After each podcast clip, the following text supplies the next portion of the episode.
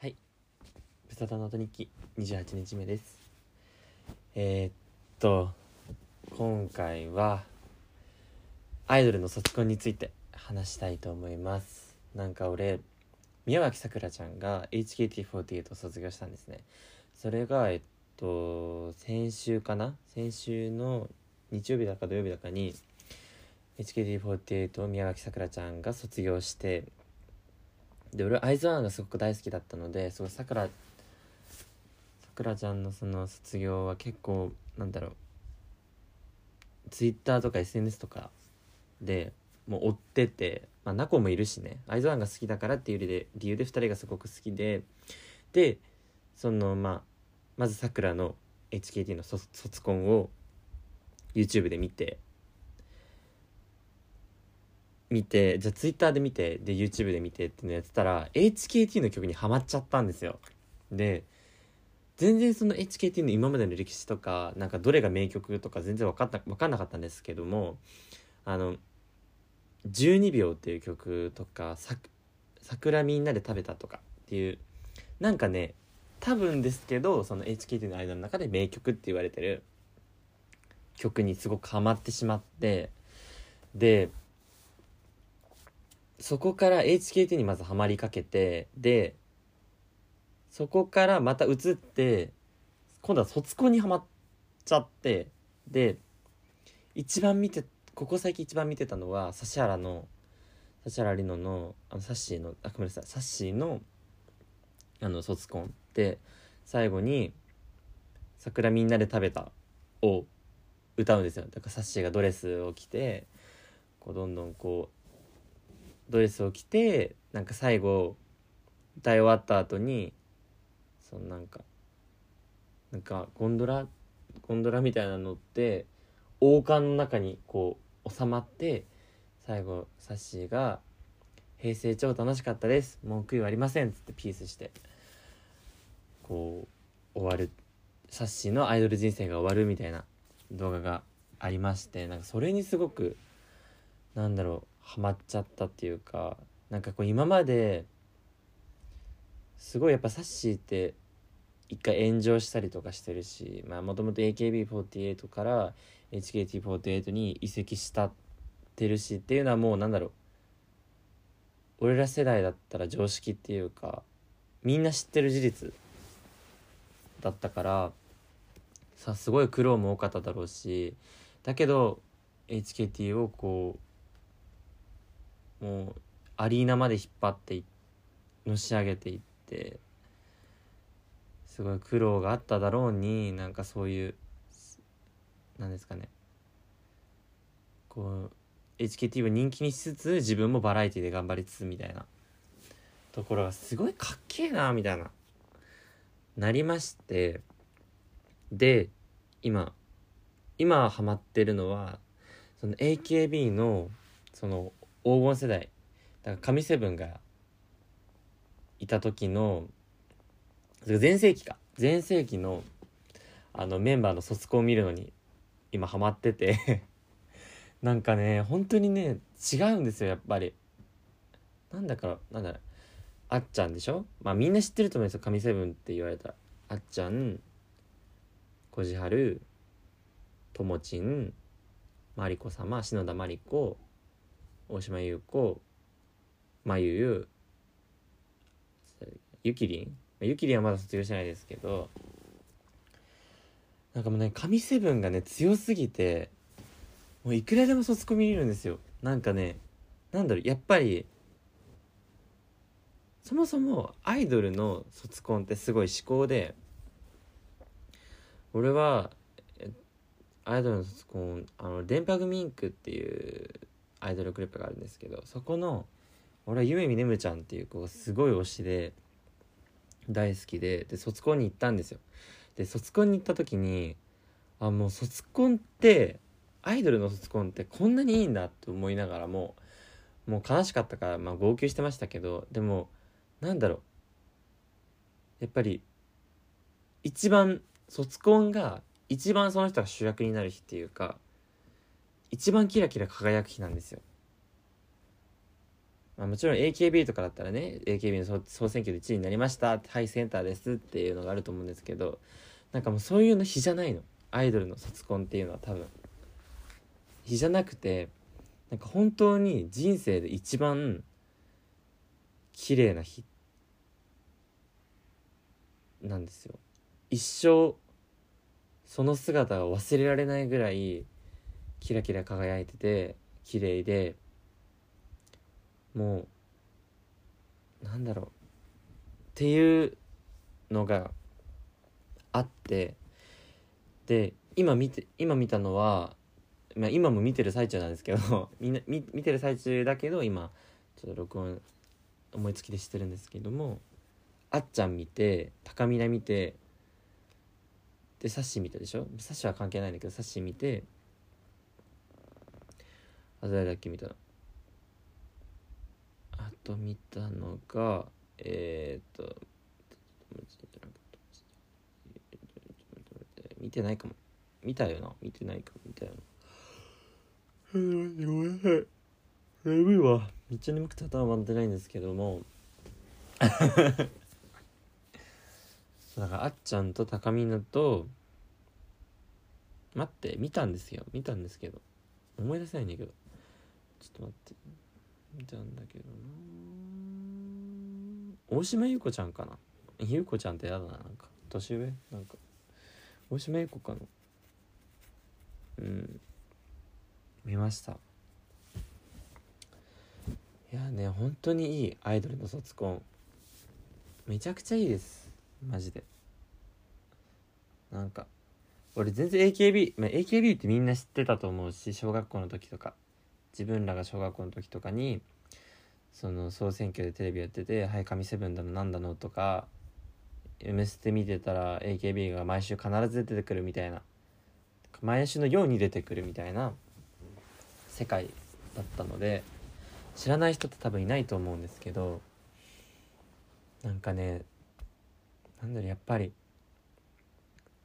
1期生神セブンって大体多分1期生なんですなのかな？1期生なんですけどその AKB の1期生がいなかったらって考えると多分全然違ったと思うんですよ。そもそも派生グループは多分できてないだろうし坂道グループも多分できてないだろうしとか。やっぱり AKB の1期がその気づいてきたものがあるから東京ドームにも行ったしこう一期がこう頑張って頑張って努力してグループ全体をこう頂上に持ってったからこそこうどんどんね派生グループが生まれて大きくなっていったと思うんですよだから何ていうの？企業で例えたらすみません就活中なので企業で例えると AKB48 が親会社だとするじゃないですか。えで48グループの親会社だとして AKB48 が。でその子会社が HKTSKENGT とか。でまあその中にも乃木坂46欅坂46とか含まれると思うんですけど。なんかそういうののやっぱり基盤を作った人だから人たちだから。人たちの基盤を作った人たちの卒業ってやっぱり重みが違うし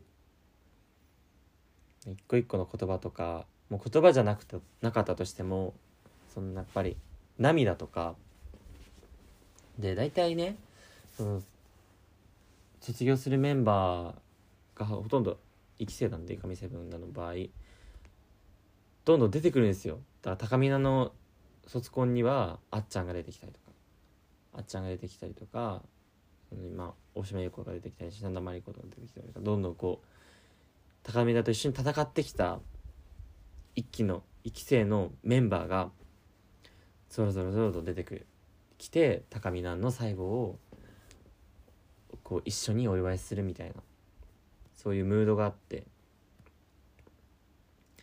なんかそれこそ本当に高見菜の卒コンはやっぱりうん。グループを引っ張ってきた一人だから先頭に立って。だからなんですかね。その卒業の重みというかうん。高見菜がいなくなるって特別なことなんじゃないかなとか思ったりしてね。全然ファンじゃないですよ。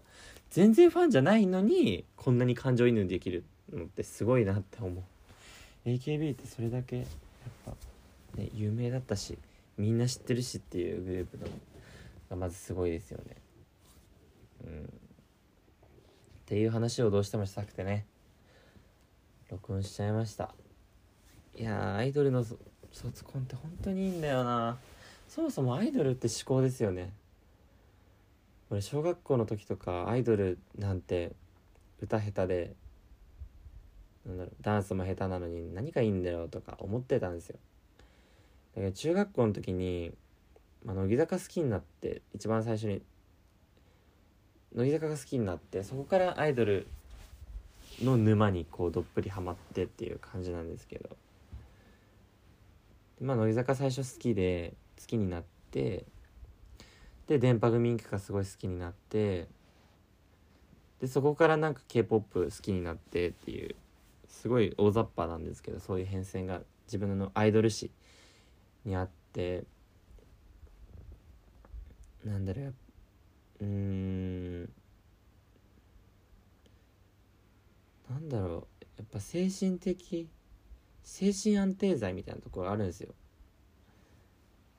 アーティストは歌がうまいしいい曲だなって思う曲たくさん歌ってるけどでも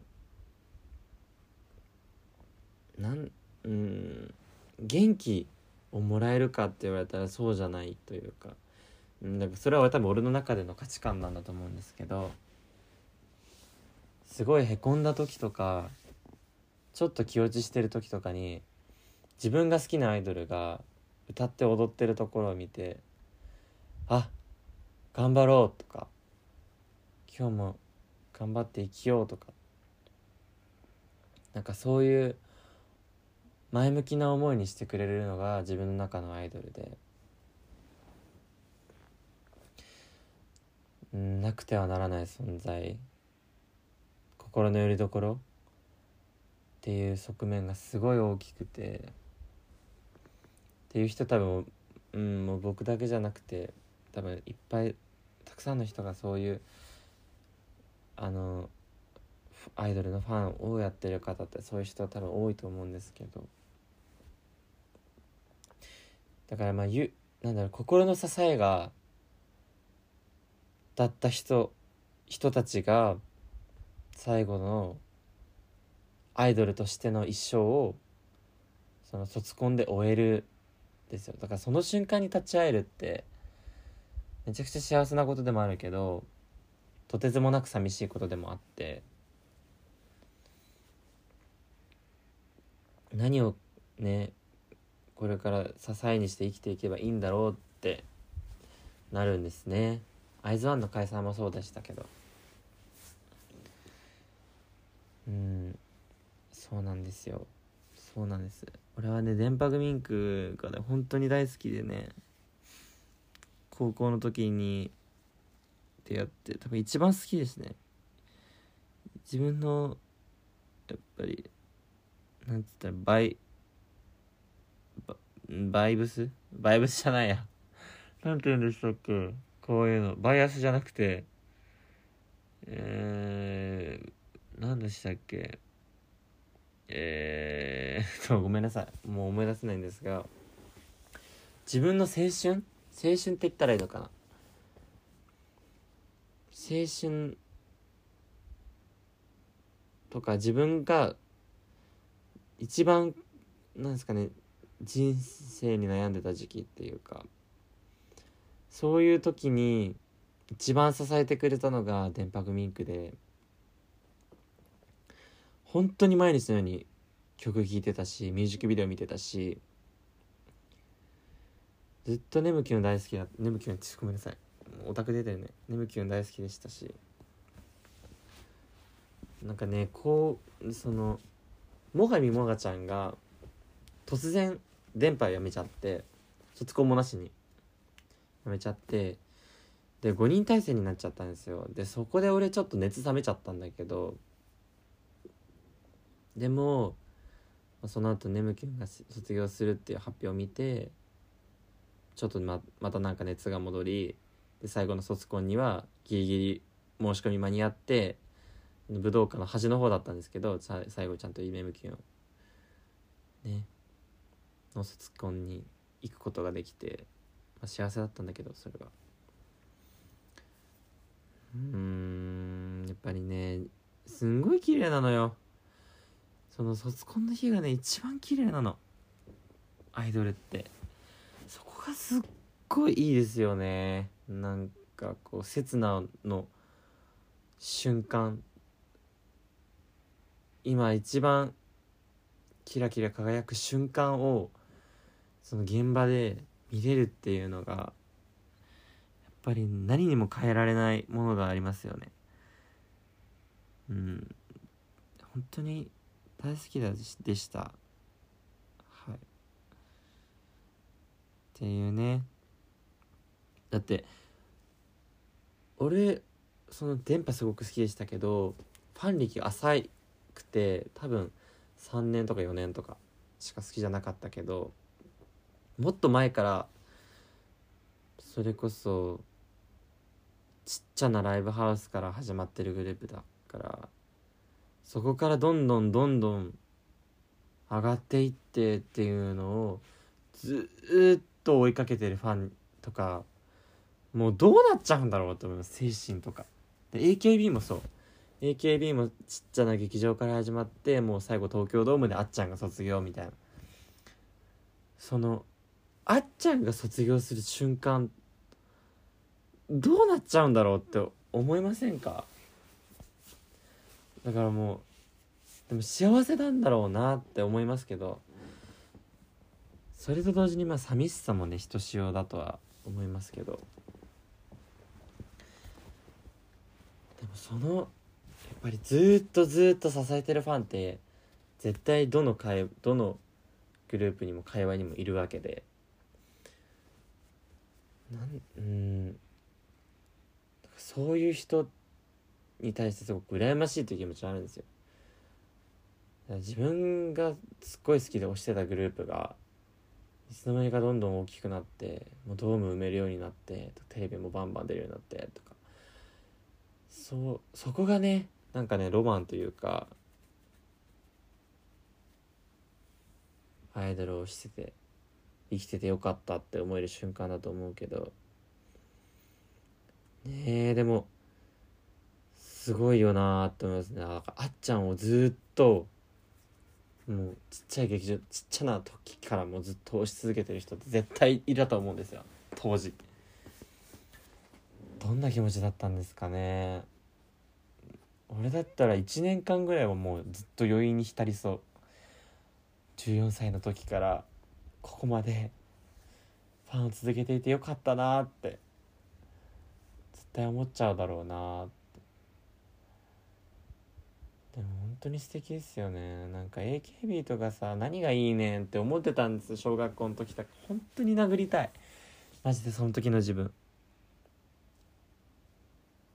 当に AKB ってすごいですよね。こんなに世の中に浸透しててさビッグなグループでまあ今ちょっとね今ちょっと衰退期ってずっと言われてますけどでも考えてみればですよ。考えてみればもう15年とかじゃないですか。AKB で出てきて15年とか。10年以上はもう絶確実に結成したから経ってるわけで。そん時からその時っていうかもう10年以上ずっとまあ確かに衰退期って言われてますけど多分テレビに出れてるし。ずっとこうグループが解散せずに存続し続けてるのって普通じゃないと思うんです。普通じゃないと思うしそれもやっぱ一期生の力っていうか一期生がいたからだと思うしだからそういう意味でやっぱりすごいグループなんですよ AKB48 ってうんなあって本当に思いますね。いや飛びすごくファンというかっていうわけじゃないですけど客観的に見てもう AKB ってすごいグループだなって思いますね。あとねけ俺最近年 近年私はですねあの k p o p がすごく好きな傾向にあるんですが k p o p にないんですそのメンバーの卒コンとかね。まああるとこあんのか分かんない。俺は好きになったことないから分かんないですけど。いきなりなんかグループ解散しますみたいな。1ヶ月後にグループも解散しますとか相沢もそうだった。相沢も急にあさって解散しますみたいな。でもそ普通のライブだと思ってたら実は解散ライブだったとかさ。なんかそういうのなんですよ。あと体調不良で辞めますとかなんか華々しく卒業していくみたいな風習とかがなくてその点こうやっぱ日本のアイドルって卒業コンサートを大事にしている部分があるからまあもちろん人気メンバーのだと思うんですけど人気メンバーの卒業コンサートをこう大事にしているっていうところがあるからそれをみんなでお祝いするっていうところがある。だからなんだろう。本当に k p o p アイドルなんかすごく語ってうざいですね。語ってうざいなと思うんですけどちょっと聞いてください。K p o p アイドルは本当に雲の上の存在。なんて言ったらいいんだろう。うぞうむぞう見てるような感じ。もう夢を見てる感じ。うん。もう神様たちがなんだろう神様たちの供給で俺たちはそれを消費っていう感じ。お恵みお恵みって感じ。イメージですけど俺の k p o p は。で日本のアイドルはもうファンと一緒。ファンがこうファンとアイドルが同じステージに立っていてでこうアイドルとファンが一緒になって協力してどんどんこう雲の上を目指していくじゃないですけど。だから本当にずっと一緒なのファンが。だから卒業コンサートとかなんか家族みたいな身内みたいなことをして感動して涙して嬉しくてでも悲しくてっていう。そういう感情がうん生まれるっていうか本当に一緒だからこそ一緒にどんどん高く上り詰めていきたいっていうか上り詰めているからこそそういう風習があるというか。どっちのアイドルも違うっていうかなんですかね。やっぱ全然違うけど k p o p のも日本のアイドルも。どっちもいいですよね。うん。いやーなんかねここ3日本当にずっと HKT の曲にハマっててまあだか12秒と桜みんなで食べただけなんですけど言っちゃうと。でもねなんだろう。本当に青春なんだよね。全然きとかじゃないんですけど HKT 別に推しのメンバーとかもいるわけじゃないけどなんだろうすごい瞬間を閉じ込めたような曲。なもう難しい。俺すみません。日本語の能力ないんですよ。そのうんなんだ。あ分かったわ。分かりました。えっと俺はもう大学生なんですけど大学生でもうもうそろそろ社会人みたいな年齢でなんだけどすごい青春を感じるっていうかなんか若返った気分になる。なんて言ったらいいの？だからおじさんとかがさアイドル好きになるのめっちゃわかりますもんなんか失った青春？そのまあ自分はもうこんな年齢でなんかまあ夢も希望もないって言ったらあれだけどまあ生活も普通にできてでまあ仕事も毎日淡々とこなしている日々っていう中にだよ。中にそのアイドルを押すっていうその新しいルーチンみたいなのがルーチン？ルーティンみたいなのができてでその何非現実的なそのアイドルを押すっていうことその何ですかね何て言ったらいいんですかね特別なことになっていくわけでアイドルを押すっていうことが。っていうのもやっぱり自分その現実から目を背けるじゃないけど非現実的現実から逃げたい時とか現実逃避したい時とか一緒か今言ってること。現実逃避したい時とかにアイドルを押したりとかその自分が変わり映えのない毎日を送っている時にその笑顔でステージに立って歌って踊るっていうところにこうせ自分のなんですかね青春の1ページになるっていうかその押すことがそういう子たちを押すことが幸せになってそれが自分の、ね、青春になっていくって思うから。うん。でも本当に何言ってるかちょっとよくわかんないですね。ごめんなさい。でも本当にとにかくこうアイドルって一生もんじゃないから特に女のアイドル女性アイドルって一生もんじゃない。